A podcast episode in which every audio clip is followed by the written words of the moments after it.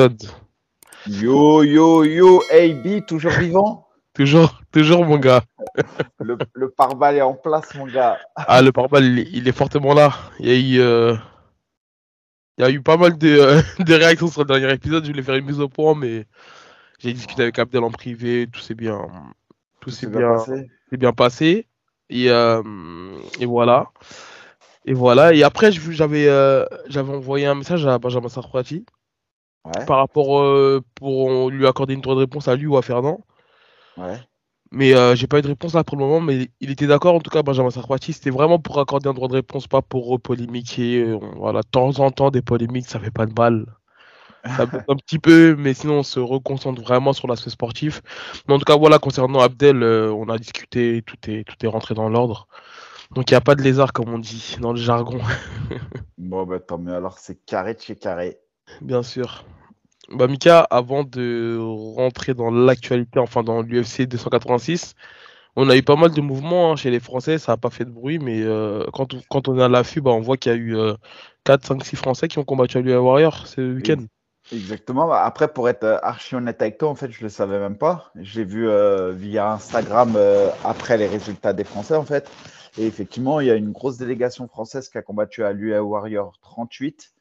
Euh, c'est un UAE Warrior Africa. Tu sais, eux, ils- en fait, tu as trois types de UAE Warrior. Je sais pas pour ceux qui suivent.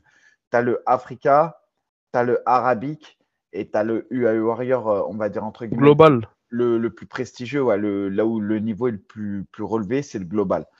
Euh, là, c'était le UAE Warrior Africa. Et on a effectivement cinq Français qui ont combattu là-bas. Samir Zaidi qui a gagné par KO TKO au premier round face à un Sud-Africain. On a Nora Cornol qui, elle, euh, bah, à suivre. hein. Euh, combats MMA, elle a, signé sa sixième victoire consécutive. Donc, elle a commencé sa, carrière sur un échec à la décision. Mais derrière, elle a signé six belles victoires et six finishes. C'est rare de le, faut le souligner parce que c'est c'est 5 KO, une soumission. Et c'est assez rare quand même ce record chez les femmes d'avoir autant de finishes, euh, surtout au premier round. Donc, euh, fé- félicitations à elle. Franchement, c'est une combattante à suivre. Euh, Ouais. Elle est signée à l'Hexagone, mais elle, co- elle- elle continue à combattre à l'UA Warrior. Vas-y, dis-moi, AB. Non, je disais parce qu'en fait, la fois où on avait été à l'Hexagone, elle avait combattu et finalement, on avait fait un débrief, on avait parlé de cette performance. Et euh, voilà, dans le montage, il y a eu un, il y a eu un problème. euh, J'ai oublié, je crois, que de mettre, de mettre la partie où on parlait. Et je voulais vraiment, je te jure, je voulais vraiment souligner cette, sa, sa performance parce qu'elle avait tenté un juji. Et je crois, je crois qu'elle finit euh, son combat sur euh, KO, par en Ouais, crucifix, je crois, tu vois. Et en fait, j'avais assisté moi à son premier combat en MMA. J'avais pas été trop fan de la manière dont elle avait apporté, on va dire, son Muay Thai euh, dans le MMA. Et là, son avant-dernier combat à l'Hexagone, les coudes les... qu'elle utilise en clinch, les genoux et tout, franchement, j'ai trouvé que c'est une masterclass et il y a eu une très, très, très grosse progression de sa part. Et là, comme tu disais, 6-1. Moi, je pense qu'elle s'a- qu'elle- qu'elle s'approche doucement, mais sûrement euh, de, de, la, de la Big League. hein. En tout cas, comme tu as dit, elle surveille de très, très, très près parce qu'elle fait vraiment des, des belles performances. Et en plus ça, elle, elle est très active hein, ces derniers temps. Ça a fait euh, Ah bah bah, là, trois combats en quoi En, en 3-4 mois, même pas? Même pas, ouais, en trois mois, elle a combattu il n'y a même pas le mois dernier. Euh, ouais, c'est ça, c'est depuis le mois de janvier, elle, a déjà, elle est déjà sur trois victoires. Sur, euh, en 2022, en 2023, juste depuis 2023, elle est sur quatre victoires, pardon. Non, trois victoires, ouais, c'est ça. Et avec 2022-2023, elle est sur six victoires. Donc, c'est une, fille qui combat beaucoup. Ouais, Euh, et effectivement, l'air de rien, bah voilà, hein, comme quoi le travail paye. hein. On est, vraiment, on est vraiment sur un beau record. 6-1, encore une fois, j'insiste. 5 finishes par KO TKO, un finish par soumission. Et sa seule défaite, c'est à la décision. Et c'était un combat euh, assez serré que j'avais commenté en plus au FFA Challenge 2. Pareil, j'avais pas été euh, agréablement, enfin, pour, pour être honnête, j'avais pas apprécié ce combat. Mais, euh, mais derrière, force est de constater qu'elle fait le travail.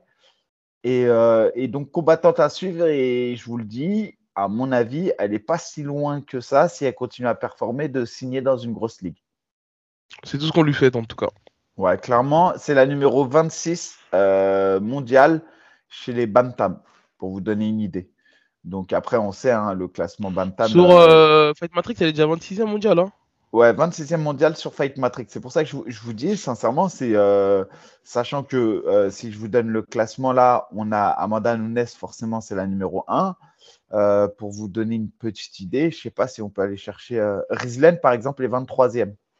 Ah ouais, ok. Pour, pour, vous donner une idée, donc elle est à trois places de Rizlen, mais elle est avec un record entre guillemets beaucoup plus propre et ça fait à peine un an qu'elle est sur le circuit.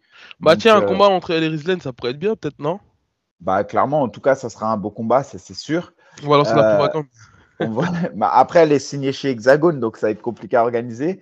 Mais euh, juste pour vous donner une idée, en fait, c'est pour euh, réussir à, vous, euh, à, vous permettre de situer un peu le, niveau. Voilà.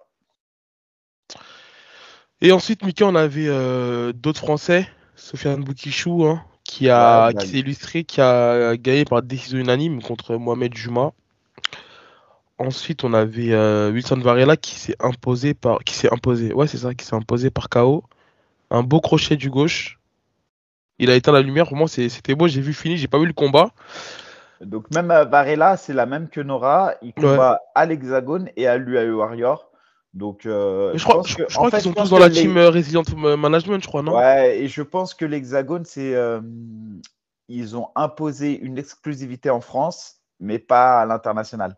Ça veut dire que je pense qu'ils ont des contrats multi-fight avec l'Hexagone qui imposent une exclusivité. Ça veut dire qu'on ne les verra jamais sur d'autres plateaux français. Mais par contre, ils ont le droit d'aller combattre euh, à l'international. Ouais. Et, euh, et en, en common on avait euh, Kevin Oumar de la Academy, hein, light heavyweight, qui, qui a gagné aussi par, par décision unanime. Donc je crois que c'était tout pour les Français à l'UAE Warrior. Ouais, mais parfait. Enfin, en, tout cas, c'était un parfait. C'est ça. Et après, ensuite, ce samedi, euh, non, vendredi, on avait euh, qui combattait euh, au KSW. Au KSW qui, euh, bah, qui, a, qui, a, qui, a, terminé son adversaire en quelques minutes. Ah, sur un étranglement arrière. En plus, c'était un vétéran UFC, donc là, il, il, coche une case en fait dans, dans son palmarès. En plus, en plus j'ai bugué parce que quand je lisais le nom de son adversaire, je disais, mais c'est le gars qui avait affronté Nganou et j'ai mis du temps avant de comprendre qu'en ah, fait, il avait ah. le même blaze. Ouais, ouais, ouais, comme je voyais UFC Vet, je me suis au départ, je comprenais pas et c'est que quand je l'ai vu physiquement, je me suis dit mais non, ça peut pas être lui. Et euh, bon, en tout cas, et bah d'ailleurs, tiens, ce Brésilien, il a affronté euh, un certain Johnny Walker, euh, un certain Kleber Silva. Enfin, c'est quand même un gars qui a affronté des beaux blazes à, à l'UFC. Euh, enfin, il n'avait pas affronté Johnny Walker à l'UFC, il l'avait affronté au Dana White euh, Contender Series. Mais en, tout cas, ce qui est sûr et certain, c'est que euh, c'est bien pour, pour Marcy parce que là, il vient de battre un mec qui était à l'UFC, qui avait perdu contre Young là-bas, qui avait perdu contre Gokan Saki, etc. Mais il a montré en le, en le soumettant au premier round qu'il avait le niveau quoi, de, ça. Euh, de l'UFC parce qu'il euh, il n'a il a pas sourcillé. Quoi. Là où Marcy, clairement, il se positionne comme, euh, comme le meilleur 93 kilos. À un moment donné, je parlais de, de Montignac. Montagnac, Montagnac, ouais, Joric, qui était aussi un, un, des 93 à suivre. Mais clairement, j'ai l'impression quand, quand je vois Oumarcy, euh, Oumarcy me semble quand même beaucoup plus complet. c'est le seul mec euh, à moins de 93 et c'est rare d'aller voir des mecs à moins de 93 lutter, euh, soumettre et savoir boxer. Bah euh, là, il a un ratio incroyable, hein. c'est presque quasiment que des finishes et justement son seul combat en fait qui était à l'addition c'était à Ares. Mais sinon tous les autres combats c'était des finishes que ce soit dans le premier round ou par soumission ou TKO. Donc là en fait il a... incroyable Ouais, il a fait deux, deux, décisions, il en avait fait une aussi au KSW 72 face à, face à un Polonais. Mais effectivement, c'est trois KO, trois soumissions, deux décisions. Euh, c'est quand même trois victoires au KSW. C'est une big league. Il a combattu au RS, il a gagné contre Paulin. Mais euh, c'était quand même un combat qui était euh, pour moi où il était favori. Donc c'est logique qu'il se soit imposé. Mais là, clairement, il monte les étapes à chaque combat. Et, et il nous montre qu'il est complet. Moi, c'est ce que j'aime chez lui. Il est complet. Il refuse aucune dimension. Il parle pas beaucoup. Il travaille. Il fait le taf. Bon, bah voilà, hein, franchement. Euh. Ouais, et d'ailleurs, sur l'interview d'après combat, il dit qu'en gros, euh, qu'il n'est pas. Enfin, je vais pas, je, vais pas déformer. En, gros, il disait qu'il euh, il veut rester, il peut rester au KSW, mais voilà, il va falloir qu'ils allongent niveau argent. Donc, en gros, il a, il a pas l'air d'être pressant, en tout cas, pour aller, pour aller euh, même parce que je pense qu'il pourrait très bien attendre hein, et, euh, et, tenter l'UFC Paris avec son équipe de management. Ouais. Donc, à, à l'interview, il le dit clairement que si l'UFC, le KSW peuvent allonger, peuvent augmenter ses primes de combat, il sera pas contre en tout cas pour pour y rester. Ok. Donc voilà. Pour l'actualité euh, du MMA français, c'est tout, non, Mika autre, autre, actualité, et euh, on va vous mettre le morceau de vidéo à la fin de la ah, vidéo. Oui. Ouais. On a fait les non, tirages. J'allais le mettre. Ouais. J'allais le mettre euh... Ou au début, peu importe. Bon, enfin, ou là, la suite, peu importe. Sachez qu'on a, que j'ai fait euh, sur demande de Stéphane Hatch parce que euh, on sait que sinon il aurait fait un, un tirage au sort pour faciliter son équipe. Donc, du coup, j'ai fait le tirage au sort pour les équipes de la, de la Supreme League. Je rappelle, la Supreme League, c'est un concept qui permet de faire opposer toutes les équipes euh, françaises et même internationales cette année, puisqu'on a une équipe belge, euh, dans le domaine du MMA pour voir quelle est l'équipe la plus, euh, je dirais, dans le, dans le milieu amateur, la plus performante. Et donc, du coup, on a, on a procédé au tirage au sort ce week-end et on va vous mettre la vidéo euh, dans l'émission. Et c'est quand les, les premiers combats? Le prochain combat, donc là, c'est les quarts de finale, c'est au mois de mai. Ok. Ça marche, ça marche. Et donc, on peut passer à la suite, Mika. L'UFC 286. Ouais. Qui avait euh, Leon Edwards euh, et Ousmane Kamaru en, en, main event. On revient un petit peu sur la main carte. Moi, j'ai regardé que la main carte. Ouais, moi, je vais juste faire un petit. Euh, si ça te dérange pas, je fais deux combats qui m'ont que j'attendais particulièrement et pour lesquels j'ai été déçu. Euh, c'est le combat de Jay Herbert. Euh, c'est un Anglais qui était au Cage Warrior, très solide, qui va affronter Ludovic euh, Clay. On l'avait vu et il m'avait grave surpris ce gars-là. Il avait combattu, il m'avait vraiment. C'est un mec de l'octogone, euh, l'octogone, un ancien de l'octogone. Et en fait, quand il avait combattu la dernière fois à l'UFC, il m'avait traumatisé par son aisance, sa capacité technique, son coup d'œil, etc., etc. Euh, face à, je crois que c'était face à Jones euh, Mason. Et, euh, et, pour le coup, là, j'ai été quand même vachement déçu de, de ce combat. Voilà, c'était juste euh, pas un coup de gueule, mais j'ai trouvé que c'était un combat. Ça c'est fini en, ça c'est fini en... en... décision majoritaire. Il y a deux personnes qui ont mis gagnant. ouais, il y a deux personnes qui ont mis match nul et, et, un troisième, je sais plus c'est qui qui l'a mis vainqueur, mais du coup majorité à la décision. Enfin, un draw à la décision okay. majoritaire. Et le, et le, deuxième combat dont Et le deuxième combat, euh, bah, pareil, qui, qui me surprendra toujours ce combattant-là parce que tellement il est fort, c'est euh, Marwan Amirkani. Je crois que c'est fini pour lui. Hein. Euh, prodige du sol, finlandais. Tout le monde connaît son aisance. Quand il arrive à l'UFC, franchement, tout le monde pensait que ça allait être un futur crack. Mais, mais force est de constater que, bah, que ce n'est pas un travailleur. Bon, franchement, je pense que c'est ça hein, qui l'a tué c'est qu'il est arrivé là-bas, il n'a pas voulu travailler et, euh, et en fait, c'est trop de désillusions sur chaque combat. Et, euh, et là, il s'est carrément fait soumettre dans son propre domaine face à un mec. Euh, c'était même pas un striker, euh, Jacques Shore. Bon, un gros lutteur, mais c'était quand même pas un striker. Il avait un super bon sol aussi. Mais ce que je veux dire, c'est que c'était vraiment le domaine de prédilection de, de Marwan Amirkani. Et, bon, après, le mec, il est solide en face. Hein, 17-1 mais, euh, mais décevant de la part d'Amir Khani à chaque fois de le voir arriver avec si peu de conditions physiques et de se faire prendre dans son propre domaine. Donc je pense que ça signe la fin pour lui, euh, en tout cas à l'UFC.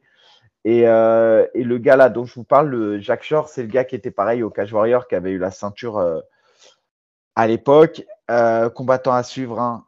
pour l'instant c'est presque imperfect à l'UFC. 7 combats, 6 victoires, une défaite. À, au Cage Warrior, c'était 9-0.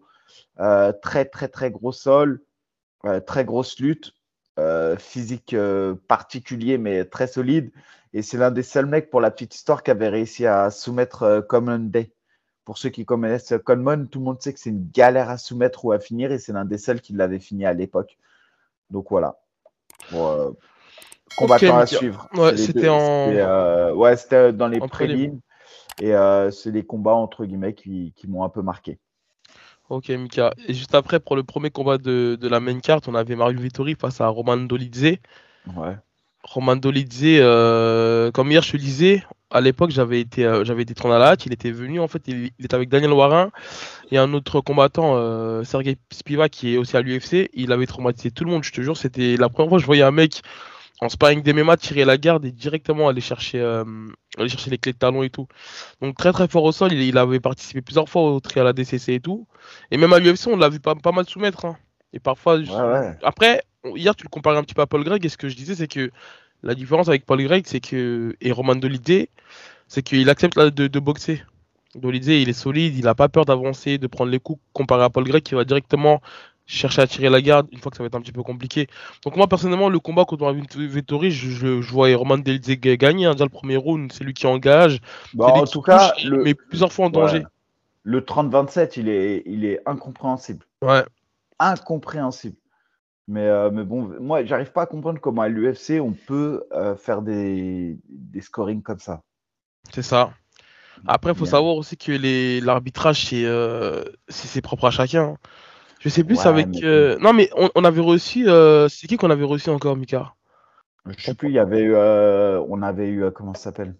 On avait eu Logipora et on avait eu. on avait eu Triso aussi. Mais ce, que, ce que je veux dire, c'est qu'il y a propre à chacun, mais ça répond quand même à des critères. Bien sûr. normalement, il y a au moins un round sur les trois qui met tout le monde d'accord où Dolidze gagne. Il n'y a même pas, franchement, il n'y a pas de discussion.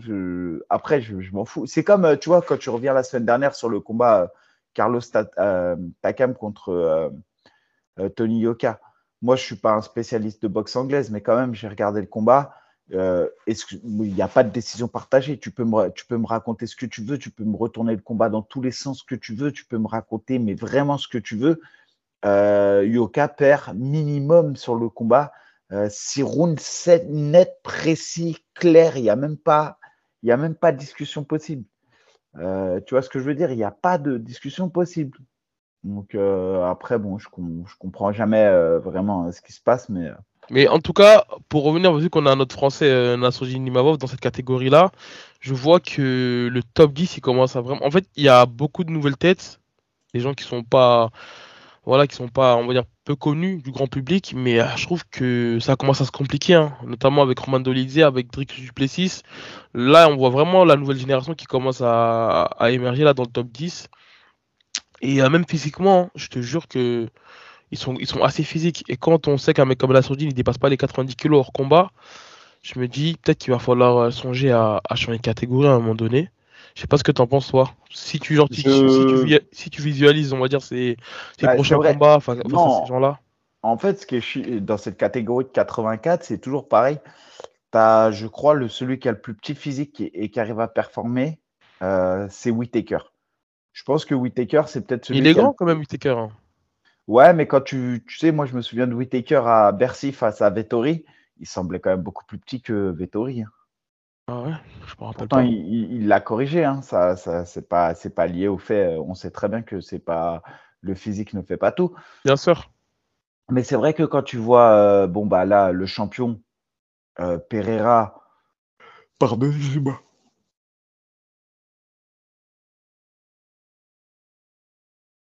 Tori, Costa, Duplessis, Strickland, Brunson, Dolitze, tout ça, tu te dis ouais, les mecs ils sont costauds quand même. Tu vois, c'est vrai, que tu vois Nassour, Nassour, il n'a pas le physique euh, euh, qui va avec, mais par contre, Nassour, il a le style qui va avec son physique.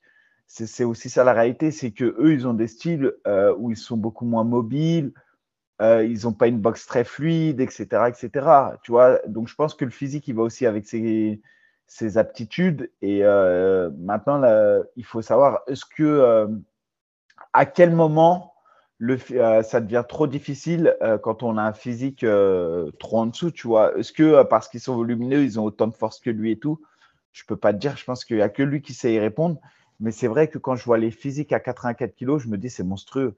Et, bah celui qui me fait dire ça le plus, parce que je le trouve sincèrement pas spectaculaire, mais force est de constater qu'il performe, c'est Duplessis. Duplessis, quand tu le vois combattre, franchement, tu te dis, attends, euh, tu as du mal à comprendre ce qui, comment il gagne, tu as du mal à comprendre euh, ce qui se passe autour de lui. Tu... Mais le gars, il est quand même top 6. Le gars, il a essuyé Darren Till. Le gars, là, euh, récemment, il a essuyé Derek Bronson. et, tu, et, et, sa manière de combattre, elle est pas ouf, tu vois. il a du mal à donner des coups. Mais à mon avis, il a un physique de ouf. À mon avis, il est épuisant, tu vois, dans sa manière de combattre, etc. Il est épuisant. Et là, quand je regardais le combat de Vettori face à, à, Dolizé. à Dolizé, c'était quand même pas ouf euh, techniquement. En pied-point, c'était euh, loin d'être ouf. Mais, euh, mais voilà, il, il s'envoyait des coups quand même qui étaient assez forts. Il y avait des gros crosses, il y avait des frappes. Euh, ils ont même pas essayé de se lutter, hein, quasiment. Ils sont, il n'y a euh, eu aucune tentative, Ouais, ils, ils- ils sont refusés à ça. Et, euh, et c'est vrai que tu te demandes à, à quel moment, à un moment donné, le physique ne prime pas sur la technique. Tu vois, parce que je pense que ça use d'avoir un adversaire trop lourd, trop solide. Euh, ça use et on a pu le voir aussi à Nassour face, par exemple, à, à Strickland, même si on sait, il faut, faut quand même le rappeler, que c'était à moins de 93 et pas moins de 84. C'est ça. Juste après, on avait euh, un combat euh, féminin, Mika. T'as quelque chose à dire là-dessus? Jennifer Maya contre. Casey O'Neill. Non, pas grand-chose. Après, j'ai regardé euh, particulièrement parce que euh, je me disais peut-être, euh, je crois que c'était les la catégorie la même que. non, c'était une catégorie au-dessus, je crois en Je vais plus. regarder ça. Non, je crois que c'était l'autre combat, c'était Joan Wood contre Luana Carolina, la KT à Manon. Je crois que la Maya, elle combattait dans une KT au-dessus. Ok, ok. Et juste après, on avait Gunnar Nelson contre Brian Barberena. Gunnar Nelson qui s'impose euh, sur, euh, sur un juji hein, dans le premier round. Là où j'ai pas compris, c'est qu'en plus, on, a regardé le combat ensemble et je disais, mais qu'est-ce qu'il fait? Parce que Gunnar Nelson, il est au-dessus en demi-garde. Mais euh, tu sais, il n'y a pas un gros contrôle. En gros, ce que je veux dire, c'est que j'ai l'impression qu'il avait, que Brian, il avait les, hanches assez libres pour chercher à se relever ou autre. Et pendant peut-être au moins une minute, voire deux minutes, il n'y a pas de grosse frappe signi- significative, il n'y a pas de mise en danger de la part de Gunnar Nelson. Et euh, bah, t'as Brian qui reste en dessous et qui cherche à taper, à mettre des coudes. Et après, bah, finalement, il lui passe la montée.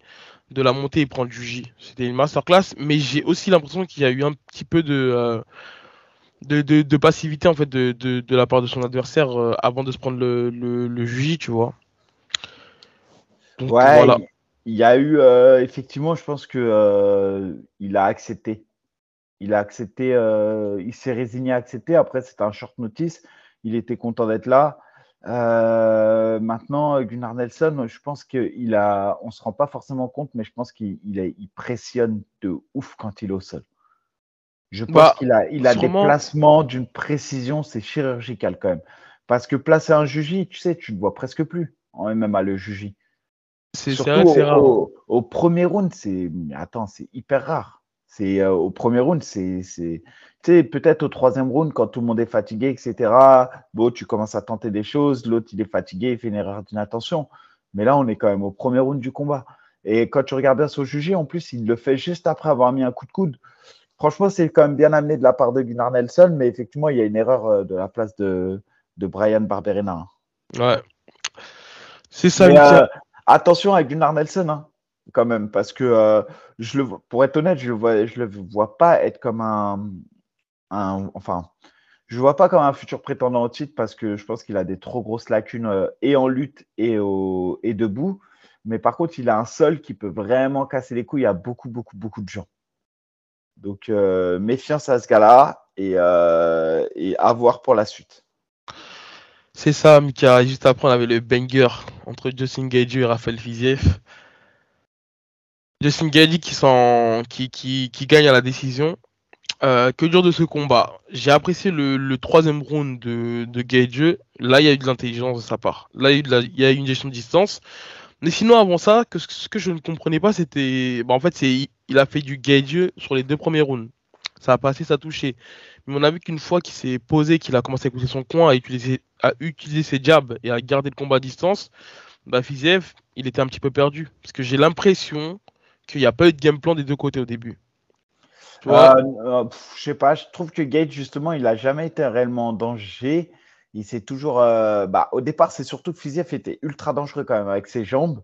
Il avait, une il avait trouvé sa distance de jambes, etc. Mm. Et c'est, je pense que Gage, il avait toujours cette volonté de pas trop rentrer à la guerre. Bon, il avait toujours ce, ce calf kick là qui est monstrueux, qui fait mal. Ouais. Mais, euh, mais Gage, on l'a senti quand même beaucoup plus en prudence que d'habitude euh, et faire peut-être le strict minimum pour s'imposer sans prendre trop de risques.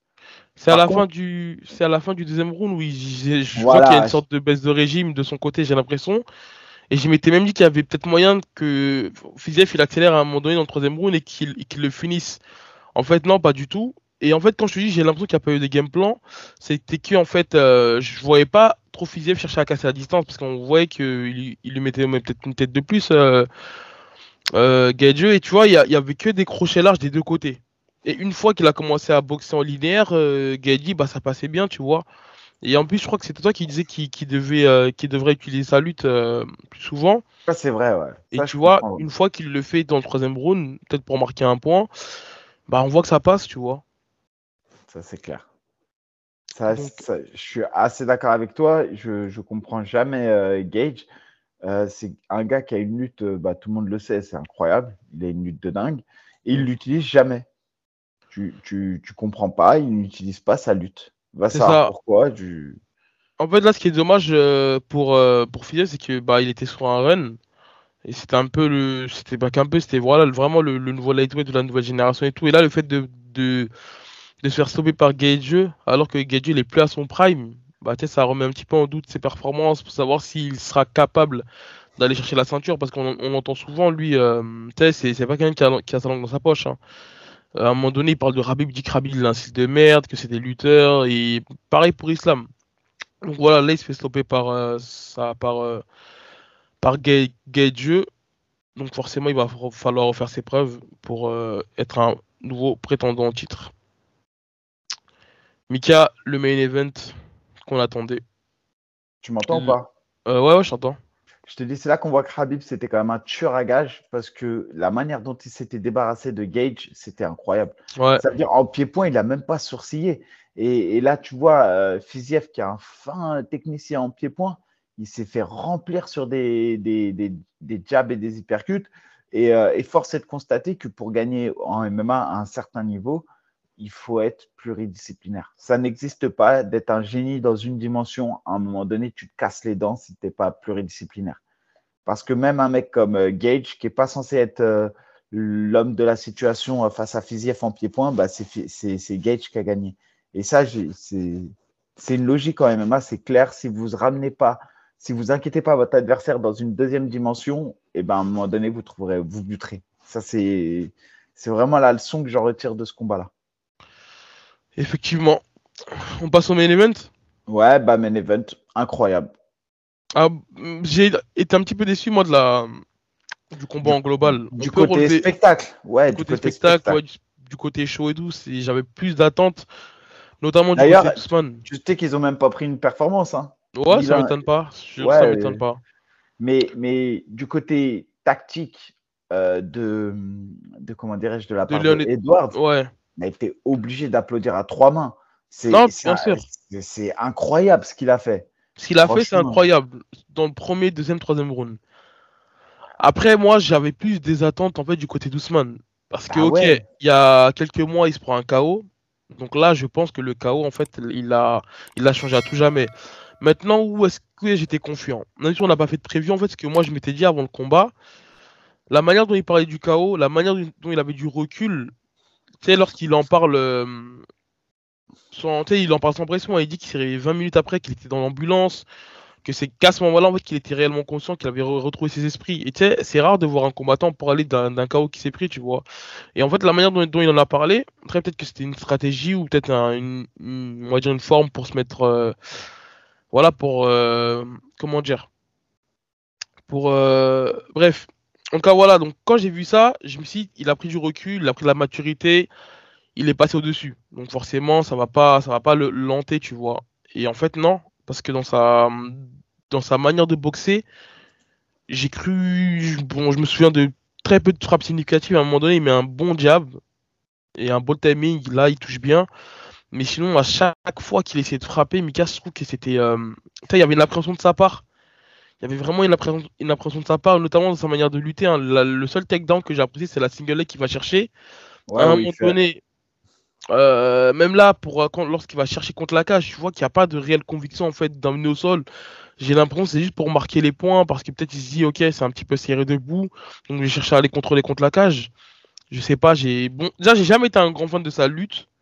Parce que c'est pas quelqu'un qui va, qui, va, qui va lutter, comme on dit, en, en chain wrestling, tu vois, qui va enchaîner sur des transitions et tout. C'est vraiment lui du cash C'est pas Covington, quoi. Tu vois, c'est du coach control, il descend en dessous de la ceinture, il remonte en body lock, il reste un petit peu là, il essaie de gratter une position, mettre des, des, des, petites frappes. Et là, bah, après, je vais te laisser parler de la performance d'Edwards, Zamika. Bah, moi, là où je suis. Euh, en fait, je trouve que Edwards, bien évidemment, Ousmane, il a peut-être pas fait le nécessaire pour revenir. Il a peut-être été hanté par le chaos, euh, sa boxe, etc. Il n'y a pas de souci. Mais je pense surtout, surtout, surtout que Edwards, il a compris un truc c'est que son niveau au sol lui permettait de ne pas craindre la lutte de Ousmane. Je pense que c'est avec ce plein de confiance qui fait qu'il a gagné ce combat. C'est-à-dire qu'en fait, il s'en battait les couilles de se faire amener au sol. Il défendait, évidemment, il défendait hein, toutes les amenées au sol de, euh, Ousmane, il les a quasiment défendues. Mais en fait, je pense qu'il a eu. Là, on a vu une progression de ouf dans la manière, dans le spirit fighting de Edwards c'est qu'il a quand même mis par moment la marche avant, même s'il était quand même parfois sur le reculoir. Et surtout, il n'avait pas peur de mettre des coups, des middle, des low kicks, etc. Parce qu'en fait, je pense qu'il a compris, euh, et c'est ce que je disais sur le premier fight, la, vraie leçon que je retire de ce premier fight, c'est surtout le premier round. C'est quand j'ai vu euh, Ousmane sur le dos, je me suis dit que la clé pour les combattants, c'était quand même de mettre Ousmane sur le dos, parce qu'on a vu que Ousmane sur le dos, au niveau du sol, c'était pas ouf. Et là, je pense que Edwards, en fait, il a compris que même si Ousmane amenait Edwards au sol, Ousmane, euh, Edwards avait un tel niveau au sol qu'il pourrait se relever. Et c'est ce qui s'est passé une fois, deux fois, trois fois.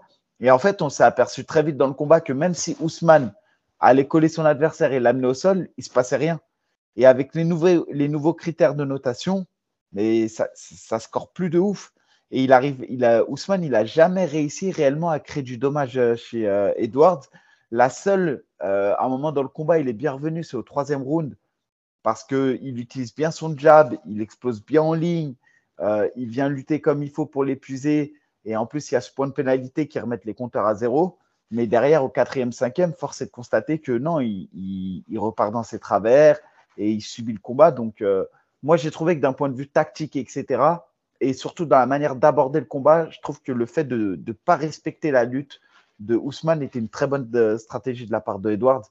Et, euh, et franchement, j'ai trouvé ça grandiose. Bah regarde, je vais le comparer, on va dire, à l'un des plus grands lutteurs de, de l'UFC, un Khabib. Est-ce que tu imagines, par exemple, Khabib en combat Son adversaire, il tente d'aller chercher la jambe, Khabib, il, se, il forcément, quand tu sprawl et que tu es lutteur, ça va être quoi? La première chose à faire, ça va être de passer dans le dos, garder la position. Ben, à un moment donné, on est dans cette, euh, dans cette situation-là où tu as Léon Edward qui tente d'aller chercher la jambe, soit il sprawl. Et je me suis dit, ok, là, il a fait une erreur, Léon Edward, il va capitaliser, capitaliser là-dessus. Ousmane, en fait, non, même pas, il essaye à peine d'aller prendre le dos, il se relève et, ça repart debout. Et même à un moment donné, quand c'est lui qui emmène au sol, il est en demi-garde. Et euh, bah, il se relève sans réel problème, en fait, euh, Léon Edwards. Donc, ok, il a un bon sol, Léon Edwards. Mais en fait, pour moi, le problème, c'est que c'est Ousmane aussi qui cherche pas en fait à avoir des positions fortes. Parce que même avec Masvidal, hein, à l'époque où il s'était affronté, il n'a jamais réussi à le garder vraiment au sol, tu vois. Ah, mais moi, je euh, pense que justement, c'est que le niveau de sol de Ousmane ne lui permet pas d'aller combattre des adversaires solides bah. au sol. Ouais, c'est ok, c'est ça. Ouais, je te rejoins, je te rejoins complètement là-dessus. Moi, je et, et, Edwards, pour ceux qui veulent qui pense que voilà son niveau au sol, etc. Je vous invite à regarder son combat contre Gunnar Nelson. C'est là que tu vois qu'Edwards, il a un gros sol. Et quand même, même physiquement, j'ai trouvé que Edwards, il était impressionnant physiquement. C'est vrai qu'il avait. Là, euh, c'est un bon gros 77 kilos. Hein. Après, où euh, je suis pas trop satisfait que ce soit Edward là sur le trône, c'est que Ousmane, lorsqu'il était euh, là, tu vu cette, euh, cette aura d'invincibilité, ce... même au niveau du, du, du tal qu'il a pas dans sa poche, il n'hésitait pas à provoquer, à, à, répondre. Et alors que du côté de Leon Edwards, je crois que son seul trash talk, c'est euh, hit de Deadshot là, tu vois, avec ce qu'il disait lors des conférences. Et je vois, je vois que par exemple, apparemment, c'est Colby là, son prochain adversaire. D'ailleurs, lui, il est pas d'accord. Tu vois, là, je trouve que ça va être euh, une autre. Euh, ça, ça va pas être facile parce que Colby, bah, c'est un rouleau compresseur et quand Colby t'amène au sol, c'est pas Ousmane. Tu sais, il arrive à te garder, il arrive à, à finir, à, à, créer du dommage. Donc, un petit peu déçu pour, euh, pour et, et forcé de constater qu'il n'y a plus aucun champion africain, malheureusement. Ouais, après, sur, le, sur le fait qu'il il fasse un bon ou un mauvais champion, déjà, je, trouve que, euh, en fait, c'est comme si sa première victoire, elle n'était pas légitime, alors qu'elle était archi légitime. Même si il avait, euh, il a gagné au cinquième round après s'être fait dominer, il n'a pas volé son coup de pied quand même. Non, il l'a pas volé, mais Mika, c'est en fait, sa manière de communiquer, tu vois. Oui, mais là, là, clairement, ce que je veux dire, c'est que je pense que c'est aussi pour ça qu'il n'a pas réussi à prendre cette aura de champion. Là, il vient de rebattre une deuxième fois consécutive le champion incontesté. Euh, c'est celui qui a été considéré comme le plus grand derrière GSP à 77. C'est quand même euh, Ousmane. Si, on doit citer deux champions à 77 aujourd'hui, on cite GSP en 1 et Ousmane en 2. Et là, Edward, il vient de battre deux fois Ousmane quand même. Donc, je pense que petit à petit, il va prendre son, rôle de champion. En plus, c'est quelqu'un euh, qui, à chaque fois, il est dans les histoires, que ce soit avec Masvidal, maintenant, ça va être Covington, il y a eu Shimaev, etc je pense que ça laisse présager des belles, euh, une belle suite, en tout cas pour, euh, pour, pour, la carrière. Et, euh, et par contre, je m'inquiète beaucoup sur le, le, niveau de Ousmane à venir. Je n'ai pas senti Ousmane à la hauteur de l'événement là. Donc, ouais, non, c'est, je suis d'accord avec toi. Hein. Et carrément, bah, comme je disais tout à l'heure, là, je pense que le KO, il l'a changé à tout jamais, parce que sa manière de combattre, elle m'a un petit peu inquiété soit sur les phases de lutte ou, sur les phases de boxe. Donc, euh, avoir euh, avoir hein, le, ses prochaines performances contre qui. Et, va falloir, je pense, je pense qu'il prenne son temps, surtout là pour revenir. Je pense. Et même, euh, tu sais, tu, à un moment donné, deux fois, il a fait l'ascenseur, hein, presque. Tu sais, on le sentait sur un genou en ses appuis. Ouais, il, il, a été fébrile sur ses appuis. Le travail aussi de sap qu'a fait Edward sur le genou, il était bien fait sais, quand tu regardes le combat, quand même, même si effectivement, du point de vue euh, chaud, c'était pas ouf, mm. mais du point de vue euh, tactique, franchement, j'ai trouvé ça monstrueux. Bon, en fait, tu sais, euh, là où j'ai senti Ousmane fébrile, c'était quand il avait affronté Gilbert Burns. Il, il se prend un knockout hein, en, début de round, tu vois. Mais bon, après, la passion, on va dire, capitalisé là-dessus. Et là, j'ai l'impression qu'il a vraiment, en fait, capitalisé là-dessus et exploité ça, Edward, que ce soit au premier ou au, deuxième combat. En gros, il a montré que voilà, il y avait moyen, en fait, bah, de le mettre KO. Il y avait même en boxe, qui avait pas mal d'ouverture aussi au niveau de la boxe. Donc en tout cas, n'hésitez pas à dire ce que vous en pensez, notamment de, de, de, de l'UFC euh, London en, général. Hein. Mettez en commentaire euh, vos performances préférées de la soirée. Exactement, n'hésitez pas, dites-nous. D'ailleurs, c'est quoi le prochain UFC là? Je vais te dire ça. là, le mois de mars, euh, il a été chargé. D'ailleurs, ouais, j'ai commenté le Cage Warrior et, et déçu de, euh, du fait que euh, Morgan Charrière euh, n'est pas combattu. On avait quand même une Française sur la carte, c'était Awasso, bon, qui s'est inclinée. ça a été compliqué pour elle. Hein. Grosse, grosse, grosse lacune au sol, malheureusement. Elle s'est fait soumettre C'est la, deuxième fois, là. C'est la deuxième fois qu'elle perd, là. En... Ouais, elle, malheureusement, je crois même qu'elle est sur trois défaites consécutives. Et à chaque fois, en fait, c'est la même chose. C'est le sol. Elle a, elle a plutôt un bon pied-point, mais au niveau du sol, c'est très, très compliqué pour elle. Euh, il va vraiment falloir qu'elle retravaille un peu son. Tu sais, elle se fait soumettre à chaque fois. Voilà, c'est ce que je regarde. Trois fois de suite au premier round, soumission. Elle a pris euh, armbar, americana et étranglement arrière. Tu vois, c'est des, des, soumissions qui, qui sont euh, classiques, en fait, j'ai envie de dire. Et, et je pense qu'il y a un vrai gros axe de travail. Il faut vraiment repartir à travailler son sol. Euh, et, revenir là euh, dans quelques temps euh, pour dans la cage parce que parce que là clairement ça commence à, se compliquer pour elle. Après, elle, a été trop tôt dans le grand bain parce que deuxième combat pro, je crois directement OK Warriors, sachant qu'elle a bah, aucune expérience en amateur. Ouais, mais là, tu vois, l'adversaire qu'ils lui ont proposé, elle, avait 0-1. Bon, après, c'est une adversaire solide, mais c'était pas non plus. tu vois, il y a pas, c'était pas quelque chose de, de, de mmh. disproportionné. Je pense que elle aurait pu, euh, surtout qu'en pied-pont, on sentait qu'elle pouvait peut-être faire quelque chose. Mais euh, non, non, le problème, c'est que dès que ça va au sol, elle est noyée, la peau. Ouais. Ok, ok. Et euh, bah, le prochain UFC, c'est Marlon Vera, Corison Dagen. Et attends, je reviens en fait sur ce que tu as dit. Parce que sur, Twitter, il y a, y a, des débats. Hein. Tu connais, ça s'arrête jamais. Concernant le sol, par rapport à Cyril Gann, par rapport à John Jones. Et en fait, moi, j'ai mis un tweet et je disais qu'en gros, c'est un problème global chez les Français.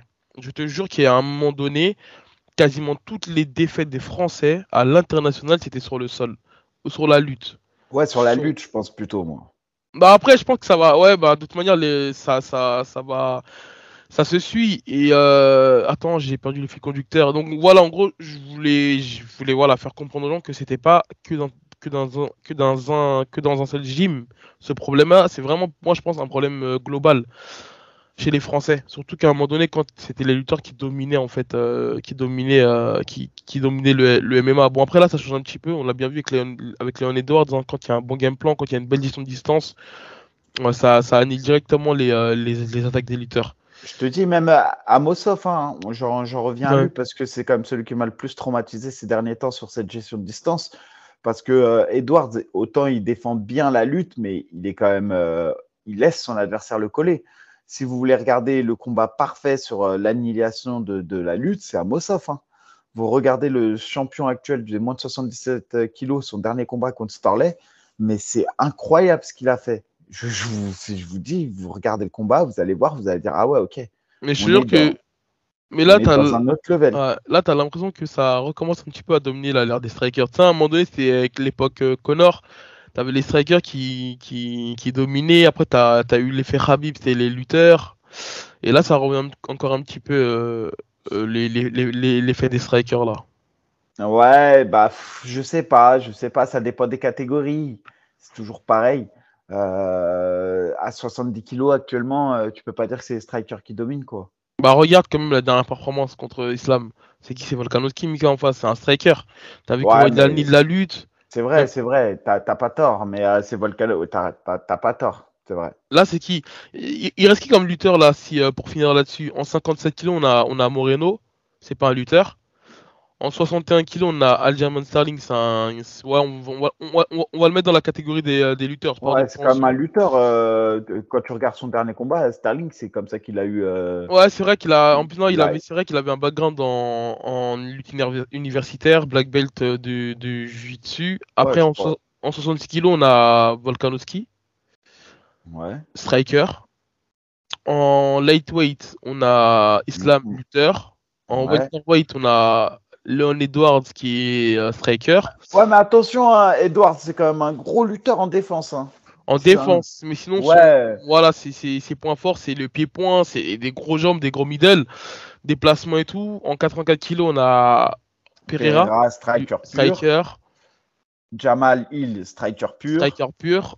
Et John Jones, John Jones, lutteur. lutteur pur. Et tu vois, à l'époque, je te jure qu'ils avaient fait. euh, Il y avait une courbe là, genre un, un visuel, et genre, il y avait bah, quasiment tous les champions qui étaient lutteurs. Tu vois, Mhm. quasiment tous les champions. Donc là, on est vraiment dans une nouvelle ère du, euh, du MMA. Mika, je crois qu'on a fait le tour. Ouais, c'est bon, c'est carré pour moi. Et toi, tout va bien au niveau préparation? Ça s'approche? Ouais, ça s'approche. hein. Moi, c'est dans pas longtemps. C'est dans deux semaines et demie, trois semaines, quoi, gentiment. Il n'y a pas de place à faire gagner là? Euh, pour l'instant, j'ai pas de place. À voir. Dès que si j'en ai, je, je ferai gagner.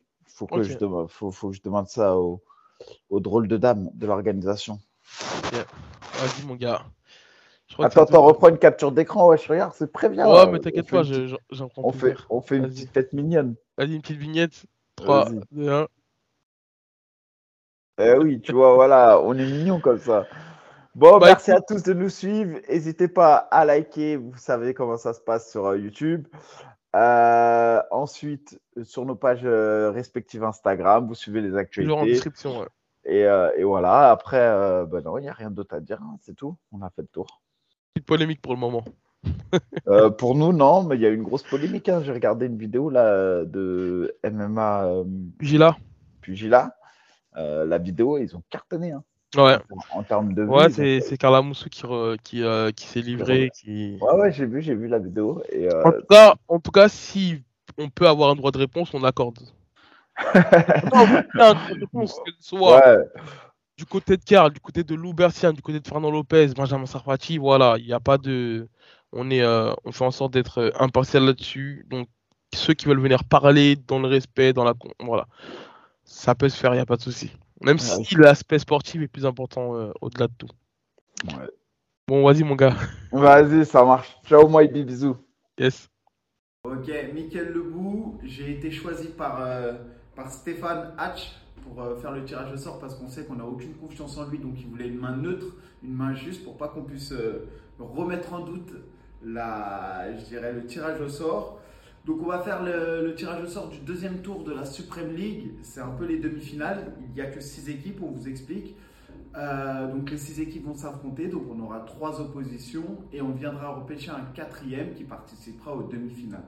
Voilà, c'est assez simple. Sur les six équipes euh, qu'on a, alors je vais les lire avec vous, on a la Team Belgique qui a fait très forte impression face à la FFA, on a le Platinum qui s'était qualifié, la Old School d'Académie qui avait carrément striké la team à, à Duca, on avait le Chaos Squad qui s'est qualifié, la Snake Team et la Hatch Academy. Donc normalement, j'ai 6 boules à l'intérieur. Les 6 boules sont toutes rouges. Cette on va faire tirage au sort devant vous. Il n'y a aucune indication sur les boules, donc pas de panique. Première opposition. Attention. La team Belgique. Team Belgique, vous voyez, aucune indication sur la boule. Team Belgique, première opposition. Attention, Hatch transpire. Il me dit à l'oreille qu'il veut pas, veut pas que ce soit la Hatch Academy. on va voir qui c'est qui va affronter la Team Belgique. Et c'est le Chaos Squad qui affrontera la Team Belgique. Toujours pareil, je vous montre un. Il n'y a aucune indication sur les bouts. Deuxième opposition. Il reste 4 boules. Et je ferme les yeux même pour vous montrer qu'il n'y a vraiment aucune indication. Attention, pour la deuxième opposition, on a la Snake Team de Cyril Diabaté. Vous voyez, aucune indication sur la boule, pas de triche. La Team de Cyril Diabaté qui va affronter. Attention. affronter. Et eh ben c'est la Hatch Academy de Stéphane. Stéphane qui sourit, il est content. il est content. Je sais pas comment tu dois le prendre, Cyril, mais j'ai entendu easy quand, quand il tiré. Non, il reste loin de tout ça, moi. Et pour la, pour la troisième, il y a Arnaud. Arnaud, non, ils sont forts. Arnaud, il voit, il est tranquille. troisième opposition, donc normalement, bah, il va pas y avoir. Euh, voilà, on a la Old School Academy, euh, l'une des favorites hein, avec la Team Belgique. C'est les deux équipes, moi, qui m'ont fait forte impression. C'est la Team Belgique et la Old School Academy. Et donc, la Old School Academy qui, bah, logiquement, va affronter la dernière écurie, le Platinum de Loïc Pora. Voilà, donc je rappelle, on a trois oppositions pour ces quarts de finale. On n'en a pas quatre parce qu'il y a eu des désistements d'équipes. On a la première opposition, c'est le Chaos Squad contre la Team Belgique. On va avoir un seul qualifié. On a ensuite la Hatch Academy face à la Snake Team, c'est la deuxième opposition. La troisième opposition, c'est la Old School face au Platinum. Et il y aura un, repêchage pour les demi-finales parce qu'il nous faudra quatre équipes. Et on viendra repêcher la, la, la quatrième équipe, la meilleure des trois équipes qui a perdu. Voilà. J'espère que c'est clair pour tout le monde et on vous donne rendez-vous pour la prochaine Supreme